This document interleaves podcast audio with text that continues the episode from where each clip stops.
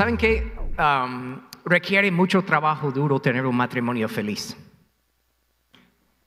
Pero ¿saben qué? Requiere mucho trabajo duro para tener un matrimonio infeliz. No sé si me escucharon. Requiere mucho trabajo tener un matrimonio feliz, pero también requiere muchísimo trabajo para tener un matrimonio infeliz. Solo debes escoger cuál trabajo duro quieres.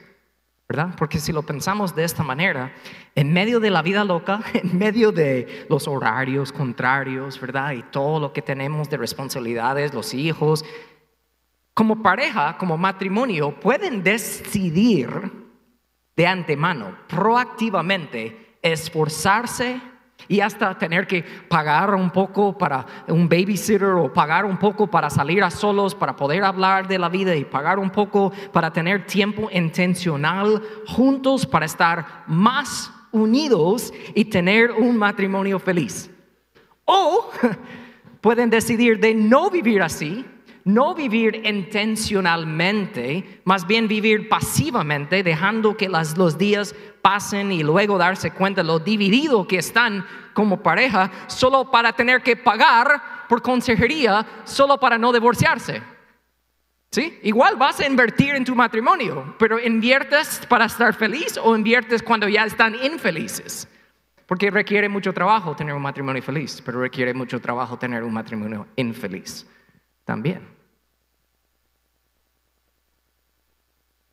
¿Qué tipo de matrimonio quieres? ¿Qué tipo de matrimonio tienes? Hay solteros aquí que están buscando y esperando casarse. Debes prestar bastante atención hoy. Hay personas que ya están divorciadas y dicen, jamás en la vida me voy a volver a casar. Puede ser. Pero somos una familia espiritual y hay muchos jóvenes que necesitan la sabiduría que Dios te ha dado. Y puede ser sabiduría que aprendiste de una manera dura, pero debes prestar atención. Pero claro que sí, a las parejas casadas aquí, presten mucha atención a lo que Dios nos quiere hablar hoy, porque la pregunta no solo es qué tipo de matrimonio tienes o qué tipo de matrimonio quieres, la pregunta real es qué tipo de matrimonio es que Dios quiere que tengas. Y de eso vamos a hablar esta mañana. Así que Padre, en el nombre de Jesús, ayúdame a poder comunicar bien este tema, no porque lo haya logrado yo, sino porque todos necesitamos de tu ayuda para vivir según tu diseño y tu plan para nuestras vidas. En el nombre de Jesús te pedimos eso. La iglesia dice, amén. Nuestro tema de hoy es, es hora de cambiar tu matrimonio. Y si tú dices, yo no necesito cambiar, Entonces, con más razón necesitas escuchar este mensaje, ¿ok? Entonces, tenemos que entender varias cosas para poder tener el matrimonio que Dios desea que tengamos. Y primero, tenemos que entender qué es el matrimonio.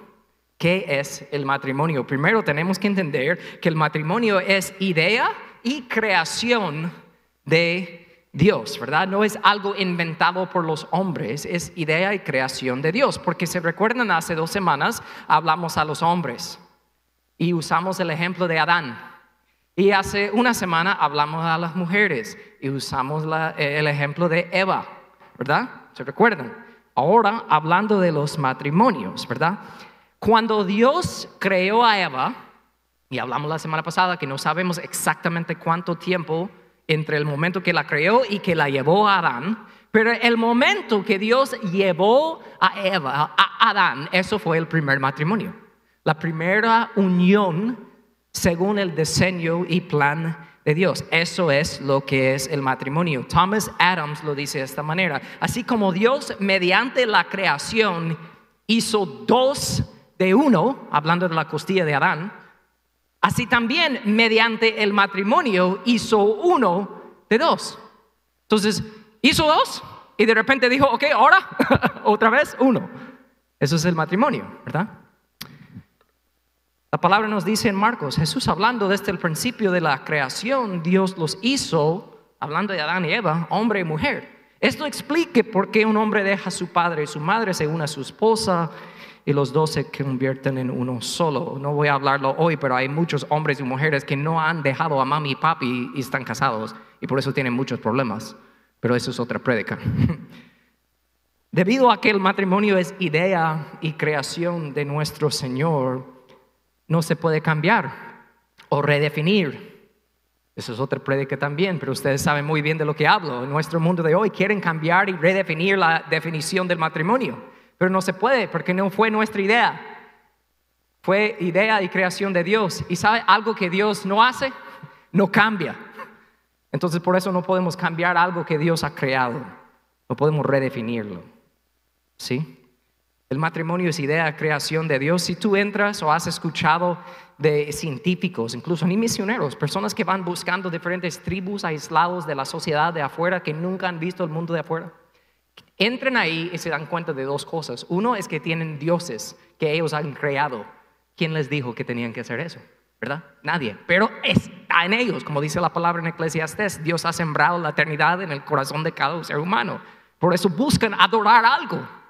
Sí, pero algo que también tienen esas tribus que están aislados, que nunca han visto la sociedad de afuera, es que ellos tienen alguna forma algo que es matrimonio. De unir, puede ser que es un hombre con muchas personas, es, algo no como el diseño de Dios, pero la idea del matrimonio existe. Y yo pregunto, ¿quién les dijo que tenían que hacer eso? Nadie. Porque el matrimonio es creación, idea de Dios. Pero no solo eso, si tienes que quieres tener el tipo de matrimonio que Dios quiere que tengas, no solo tienes que entender que es idea de creación de Dios, tú tienes que entender que el matrimonio es un pacto. Es lo que es, dice la palabra en Efesios 5. Como dicen las escrituras, el hombre deja a su padre y a su madre, se une a su esposa y los dos se convierten en uno solo. De ahí dice, eso es un gran misterio, pero ilustra la manera en que Cristo y la iglesia son uno. Esa es una ilustración del pacto, de todo lo que Dios tuvo que hacer para hacer posible nuestra salvación. Es un pacto, es una promesa que no se puede romper. Por eso firmamos en las bodas, si no lo sabían. ¿Sí? En aquellos tiempos, tiempos bíblicos, hacían pactos de otra manera, le hemos hablado hace semanas, pero hoy en día, cuando tú firmas en tu boda, eso es un pacto que tú estás haciendo. ¿Y sabes lo que estás comunicando cuando tú firmas esa hoja? Que parece tan sencillo, pero esa firma significa tanto. Lo que tú estás diciendo es de que si yo rompo este pacto, estoy de acuerdo con las consecuencias que vendrán sobre mi vida. Entonces tú estás diciendo, yo firmo porque no voy a romper este pacto. Y por eso con mucho gusto yo firmo. Pero no solo es un papel, como muchos dicen hoy en día. Significa bastante. Es un pacto y quiero que noten algo cuando hablamos de un pacto. Dios creó a Adán, ¿verdad? Y sabemos por detalles de la palabra en Génesis que Dios y Adán caminaban en el huerto juntos. Y hablamos la semana pasada que es más probable que Eva también, antes de unirse con Adán, caminaba con el Señor. Entonces, Adán como soltero caminando con el Señor, ni se menciona al diablo. El diablo hubiera podido atacar a Adán cuando era soltero, pero no lo hizo. Pero tan pronto que se casaron, viene el diablo a atacar. ¿Sí? ¿Cuántos matrimonios aquí honestamente dirían, wow, el ataque espiritual aumentó después de que nos casamos? No es por casualidad. ¿Por qué? Porque el diablo odia ese pacto que hicieron. ¿Saben por qué? Porque el pacto que Dios hizo con nosotros le recuerda al diablo su futuro, lo cual es el lago de fuego para la eternidad. Entonces él odia tanto el amor y odia tanto el pacto que representa el matrimonio que él quiere destruirlo lo más que puede hasta que llegue su momento de ir ser lanzado al lago de fuego. Él quiere destruir la familia, él quiere hacerlo y lo hace a través de destruir los matrimonios. El diablo odia eso. ¿Están conmigo? ¿Los solteros están conmigo? Diga amén fuerte para que sepan que estás soltero. ¿No? ¿No? Ok, sorry. Algo que yo siempre comparto en el testimonio de mis padres que se divorciaron cuando yo tenía 10 eh, años, cada quien por su lado, 25 años después se volvieron a casar, ¿verdad? Sabiendo la historia, 25 años después se volvieron a casar en una cena antes de la boda le pregunté a mi mamá, mami, 25 años después se están volviendo a casar con mi papi. O sea, está bien, pero la verdad yo era chiquito, pero de verdad, ¿cuál fue la razón de que se separaron, se divorciaron en primer lugar. O sea, ¿qué pasó? Yo pensé que me iba a decir algo, como un momento esto, el otro. Ella me dijo esto, yo siempre lo, anoté porque es tan poderoso. Ella sencillamente, pero profundamente, ella dijo, David, el diablo estaba más comprometido a separarnos que nosotros con tu papá estábamos comprometidos a permanecer unidos. Y esa es la realidad para muchos matrimonios. Entonces, si quieres cambiar tu matrimonio, primero tienes que entender qué es el matrimonio. Es idea de creación de Dios. Y si estás casado, tú has hecho un pacto. ¿Están conmigo? De ahí tenemos que entender el propósito del matrimonio. Hay varios, pero quiero destacar tres cosas. Primero, el propósito del matrimonio es cambiar. Deben decir amén, pero nadie lo dice, está bien, porque no entienden. Les voy a explicar. El propósito del creador del universo de haber creado y inventado esto que nosotros llamamos matrimonio, uno de sus propósitos principales es que, para que tú cambies. Y si estás sentado aquí como esposa y estás dando el codazo a tu esposo, ¿ya viste? Estás equivocado. ¿Por qué? Porque no es cambiar la otra persona. Estoy hablando a ti como esposa o esposo. Ambos deben cambiar. Tantas mujeres que dicen, sí, me voy a casar con él y de ahí lo voy a cambiar. ¿Verdad? Chistoso. Está bien, más o menos, pero no entienden. Es que tu mujer necesitas cambiar también. Prediqué a las mujeres la semana pasada, ¿verdad? Pero está bien. Entonces el propósito es, es cambiar. ¿Por qué? Varias razones que yo podría destacar aquí, pero uno es que cuando dice que es un misterio que el hombre y la mujer se forman uno solo, y eso ilustra lo que Cristo ha hecho por la iglesia, ¿verdad? Tú puedes imaginar pasar adelante o en tu cuarto, no sé qué, tener un momento donde de verdad el Dios del universo te revela lo que significa el Evangelio, quién es Jesús, cómo Él te ha salvado y viene y tú puedes entenderlo completamente, ¿verdad? Y tú dices, Dios, voy a aceptar esta salvación, pero con un requisito, no quiero cambiar. Sería una tontería, ¿verdad? Porque cada quien sabe, cuando yo acepto a Cristo es porque necesito cambiar. Es lo mismo en el matrimonio. Dos personas imperfectas que se forman de ser uno solo deben ver muchos cambios. Y eso es buenísimo, eso no es malo. Entonces no entiendo con parejas que vienen conmigo y este ha cambiado y este el otro. Qué bueno, deben ir cambiando, pero para el Señor, no lo que dicta el mundo es lo que habla el mundo. No voy a gritar mucho, estoy tratando de no gritar. Ok. Entonces el punto es este, el matrimonio no se trata de encontrar a la persona correcta, sino de ir convirtiéndose en la persona correcta. ¿Ok? No te cases para ser amado tampoco, te cases para aprender a amar. Y yo no sé ustedes, para ir aprendiendo a amar a alguien que es imperfecto, yo voy a necesitar cambiar mucho. Y ella también. Siguiente punto propósito del matrimonio, como les acabo de decir, es aprender a dar amor y respeto. Muchas personas piensan que el propósito principal del matrimonio es decir, ay, ahora tengo hasta firmado a esa persona que tiene que estar a mi lado para amarme para siempre. Ahora la tengo ahí, ya no me puede dejar. What? Voy a recibir el amor que yo deseo. El propósito del matrimonio no es recibir amor ni respeto. La palabra clave ahí es recibir. El propósito del matrimonio es aprender a dar amor y respeto, ¿verdad? Muchas veces me han escuchado decirlo, pero es la verdad. La palabra dice en Efesios 5, 33, cada hombre debe amar a su esposa como se ama a sí mismo y la esposa debe respetar.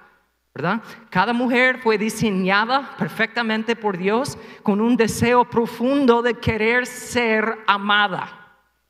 Cada mujer ¿Quieres en sí o no? Ok. Entonces, y cada hombre fue diseñado perfectamente por Dios de querer ser respetado. Entonces, ¿qué pasa en el matrimonio? El hombre que llega a su casa y no se siente respetado por su esposa, ¿qué hace? ¿Cuál es su respuesta a eso? Él actúa en maneras que no ama. Él no ama. Entonces, ¿cómo se siente la mujer? La mujer que no se siente amada, ¿qué hace ella? Entonces, yo no lo voy a respetar. Entonces la mujer no se siente amada y ella no respeta, el hombre no se siente respetado, entonces él no ama y viven así, en un ciclo que nunca termina. Y eso no es el diseño de Dios. Alguien tiene que romper el ciclo. ¿Y quién lo va a romper? En mi opinión debe ser el hombre, pero muchos hombres no son lo suficientemente maduros espiritualmente para entender eso. Entonces yo siempre digo, la persona que debe romper el ciclo es la persona más madura en la relación. ¿Seguros que están conmigo? Otro propósito, yo podría hablar de todas esas cosas tanto tiempo, pero tengo que ir rápido. El propósito del matrimonio es de ahí glorificar a Dios. ¿Saben lo que es cuando hablamos de la gloria de Dios? Muchos, la gloria de Dios, la gloria de Dios, y ni entienden lo que es.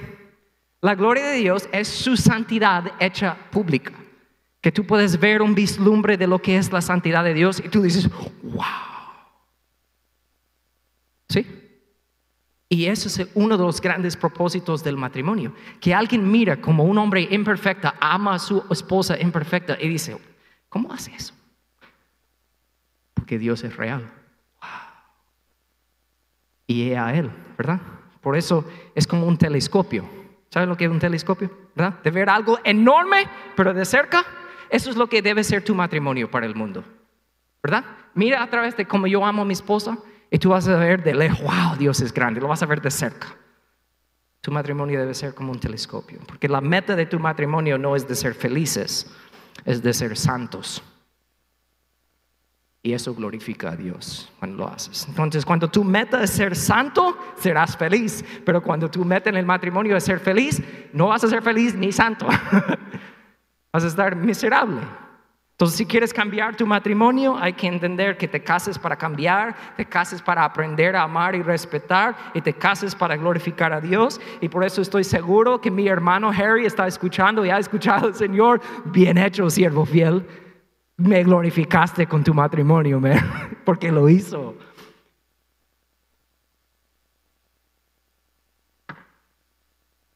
De ahí tenemos que entender los privilegios del matrimonio. ¿Se recuerdan la semana, hace dos semanas hablé a los hombres y dije, Adán en el huerto tenía responsabilidades y fuera del huerto tenía las mismas responsabilidades. Lo único que cambió es que uno estaba caminando con Dios y el otro no. Entonces esas responsabilidades que él disfrutaba en el huerto ahora eran una carga para él, ¿verdad? Entonces por eso yo digo que lo que voy a hablar ahorita aquí no son responsabilidades. No digo que tú tienes responsabilidad de hacer lo que voy a decir ahorita. Es un privilegio si estás caminando con Dios. Pero si tú eres un hombre que no camina con Dios, tú ves todo lo que voy a hablar ahorita y vas a decir, ay, qué difícil es. Pero no es la culpa de tu esposa, la culpa tuya. Porque no estás caminando con el Señor como debes. ¿Sí? Pero voy a hablar a las mujeres también. Tranquilos, veo su cara. Tranquilos, voy a hablar a ellas también al final. Entonces, repito, Efesios 5:33, por eso repito, dijo Pablo, cada hombre debe amar a su esposa como se ama a sí mismo y la esposa debe respetar a su marido. Ok, los esposos tienen el privilegio de amar, no es responsabilidad. Si estás caminando con Dios, tú dices, ¿qué privilegio tengo de amar a esta mujer que Dios me ha dado? ¿Verdad? Ok. So, los esposos tienen el privilegio de amar. Okay. Destacando ese versículo 33, dice, cada hombre primero debe amar a su esposa como se ama a sí mismo. Te debe hacer pensar en la segunda parte del gran mandamiento que Jesús mismo dio en Mateo ama a tu prójimo como a ti mismo. Todos saben muy bien, hasta en el mundo saben de ese versículo. Pero ¿cuál es el problema? Muchos hombres no saben amarse a sí mismos, entonces mucho menos saben cómo amar a sus esposas. ¿Sí? Gracias. Me siento solo aquí por todos los ojos enojados de los hombres otra vez. Ok, pero ¿cuál es el gran mandamiento en completo? Dice, ama al Señor tú Dios, no dice al Señor Dios, dice tu Dios, es personal, que Dios estás en una relación personal con Él. Ama al Señor tu Dios con todo tu corazón, con todo tu alma, con toda tu mente. Este es el primero y más importante de los mandamientos. El segundo se parece a eso y ahí es donde dice ama a tu prójimo como a ti mismo. ¿Cuál es el punto? La única manera en que tú puedes, hombre, amar a tu esposa completamente y correctamente es que si tú amas a Dios ante todo. Pero si no amas a Dios, no sabes cómo amarte a ti mismo. Y si no sabes amarte a ti mismo, mucho menos vas a saber cómo amar a tu esposa. All right? Uh oh.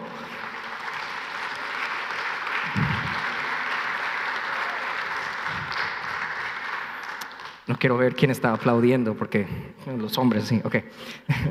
Ahora voy a compartir rapidito tres maneras prácticas y reales que debes amar a tu esposa y por amor, repito, estos son privilegios, no responsabilidades. ¿Ok? Primero, el hombre tiene el privilegio de dar amor que sacrifica.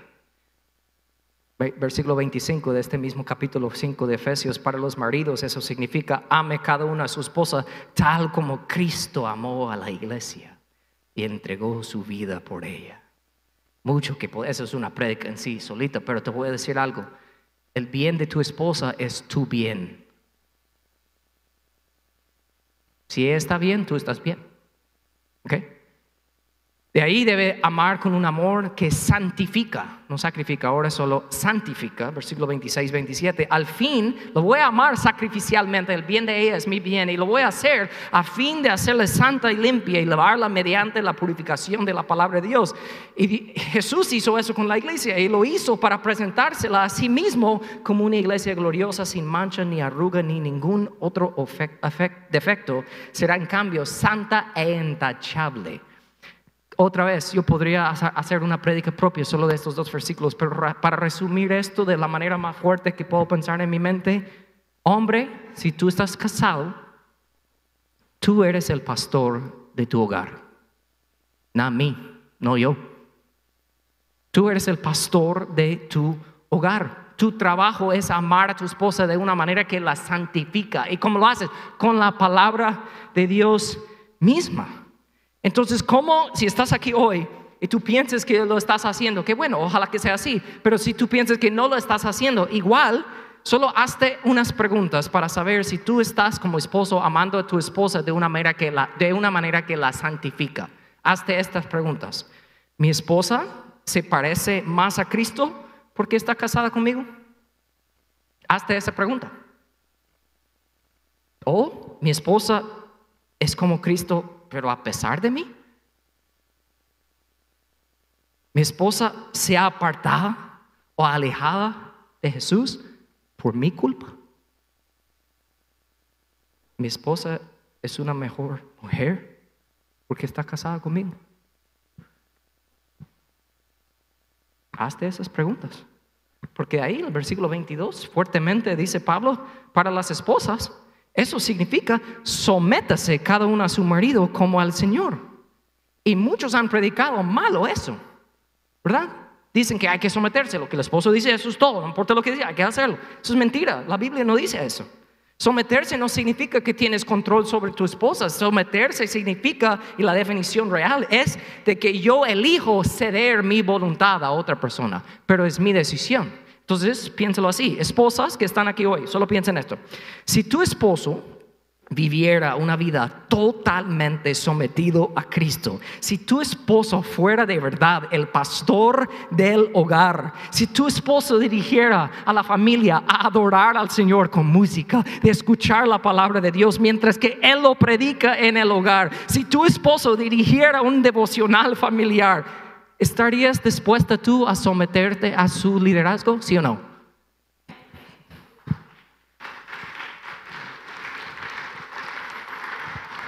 Entonces, hombre, si tú eres el pastor de tu hogar, ¿qué haces?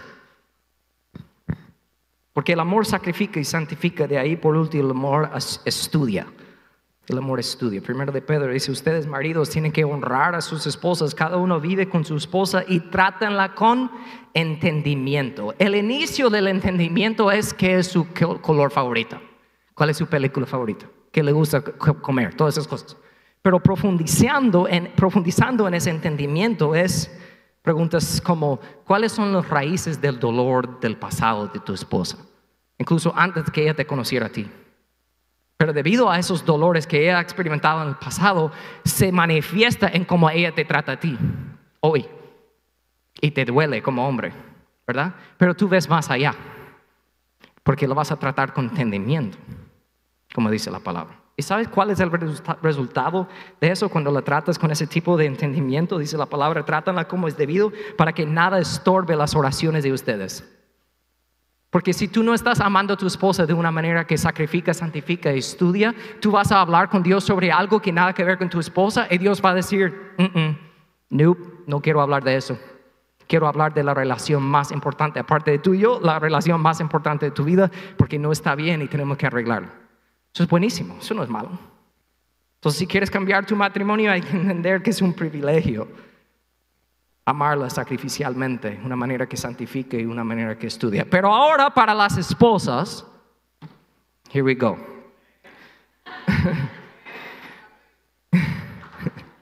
La esposa debe respetar. Se recuerdan que el hombre fue diseñado de querer sentirse respetado. Tú no vas a llevar flores a un hombre. Él no va a decir, ay, qué lindo. Quiero decir algo, pero no lo voy a decir. Ok. Está grabando, me van a matar en las redes sociales, digo eso. Pero, si tú respetas a un hombre, ese hombre, ella es mi esposa, yeah, me gusta, de verdad. Entonces, ¿cómo es el respeto que la esposa tiene el privilegio, no la responsabilidad y no la carga de tener que dar a su esposo, sino es un privilegio para ella dar eso? Primero es el respeto que admira a su esposo por cómo es él. ¿Verdad? Pero no solo eso, que tú admires a tu esposo por el hombre que Dios lo está creando de ser, el hombre que Dios lo está guiando de ser. No es perfecto, pero tú ves más allá. Igual como el hombre debe tratar a su esposo con entendimiento, tú, tu respeto a tu esposo, tú debes entender, man, tiene muchas cargas tiene muchas responsabilidades fuera de aquí, que sí son, no son fáciles. Y yo de verdad veo eso y con respeto yo admiro lo que él hace. ¿Sí? Pero que ese respeto no se quede en tu corazoncito, sino que tú le dices a él, hey, veo lo que tú estás haciendo. Te respeto. Créeme, tú sales de aquí hoy en tu casa tú hablas así de tu hombre, uh, cuidado. ven para acá, va a decir, de verdad. Porque eso es lo que todos los hombres desean profundamente. ¿Sabe algo que en nuestro proceso de salir de la iglesia donde estábamos y estar aquí sin saber, ustedes que caminaron ese proceso con nosotros saben de lo que estoy hablando? ¿Sabe cuáles fueron uno de los momentos más claves que confirmó en mi corazón, Dios confirmó mi corazón que íbamos bien? Mi esposa me dijo, David, es bueno que nuestros hijos nos miren empezar de cero. Y ella dijo, estoy contigo. ¿Sabe cómo? ¿Qué, tan respetado me sentí en ese momento? Porque yo estaba preocupado, me vamos a empezar de cero, voy a dejar todo allá, salario, voy a dejar todo, y qué, sin saber qué, qué, nos espera. Y ella me dijo, no, empecemos de cero juntos, estoy contigo. Uh, buddy. De verdad, yo fui tras de ella ese día que me, le dije. De verdad, cada hombre quiere sentir eso. Pero no solo un, respeto que admira, sino un respeto que aprecia, diferente. Lo aprecias por cómo Él se preocupa por la familia. Tú observas lo que Él hace, incluso cuando Él piensa que ni estás viendo, y lo agradezcas, ¿verdad? ¿Sí? Pero por favor, capta eso. Cuando yo digo que es un respeto que aprecia, nosotros como, como hombres somos torpes, ¿ok? Nos olvidamos las cosas, cometemos errores. ¿ok? Y yo sé que para ustedes que se fijan en todo, es fácil darnos la lista de todo lo que hacemos mal. Se ríen porque ya quizás tienes tu lista en tu aplicación de notas. Ya, aquí lo tengo. Pero algo como hombre, y no estoy hablando solo por mi esposa, estoy hablando a todas las esposas aquí. Una petición. Yo sé que es fácil fijarte en lo que hacemos mal. Fíjate en lo que hacemos bien también, por favor.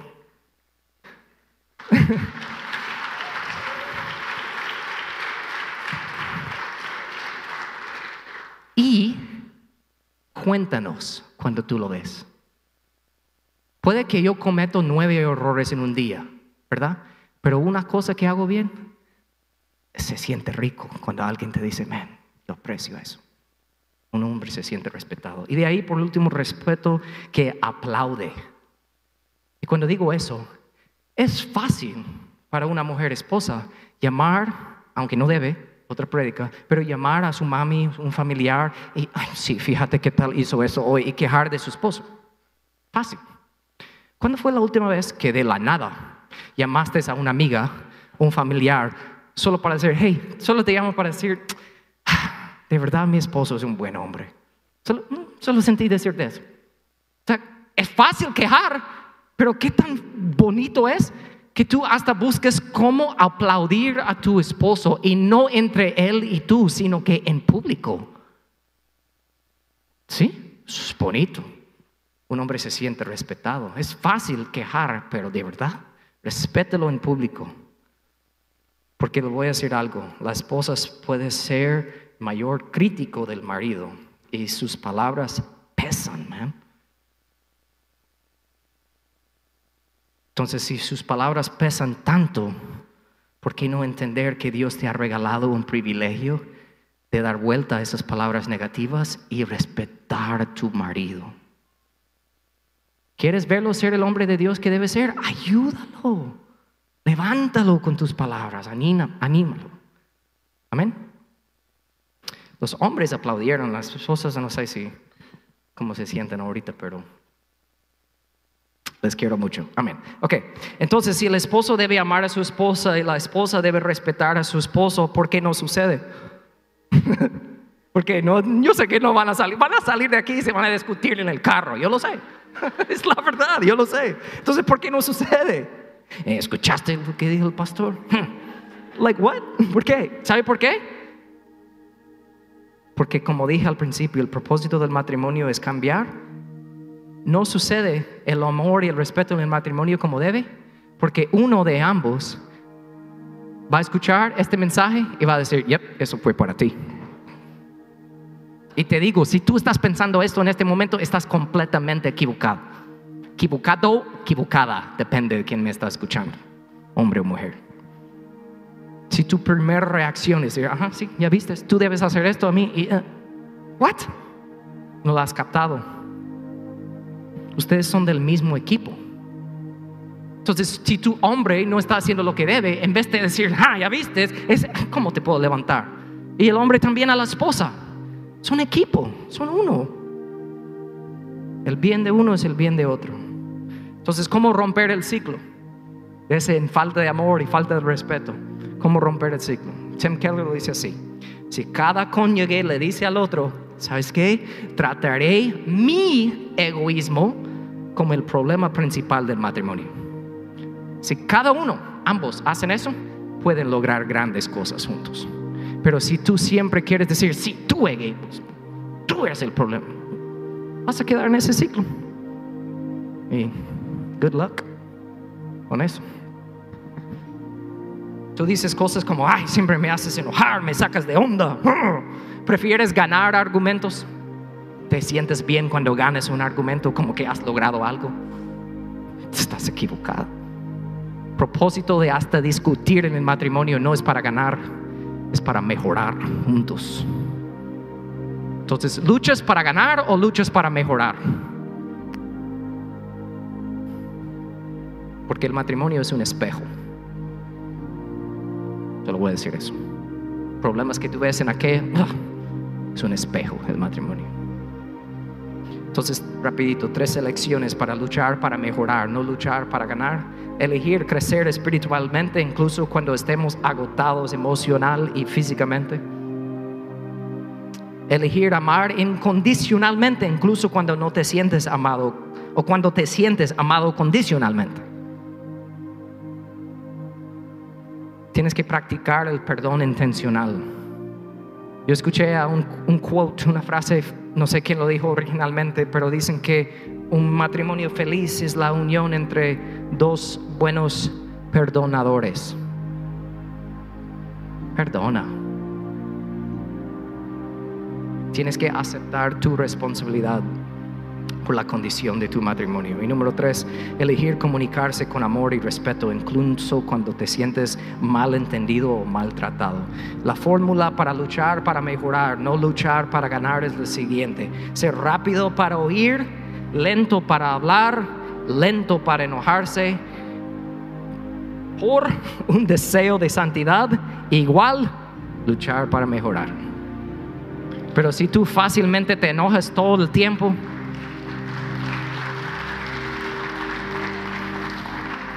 no sé si tenemos la imagen ahí de enojo furioso y enojo frío. Eso es algo que compartí con nuestros matrimonios hace unas semanas. Pero ¿quién eres tú? ¿Te enojes con furia o te enojes con frío? Porque ambos estás mal. Deja de enojarte. Te estás enojando porque tú quieres ganar. Tú quieres tener razón. Y te vas a la cama solito. O vas al sofá solito. O incluso tienes el otro a la par tuyo.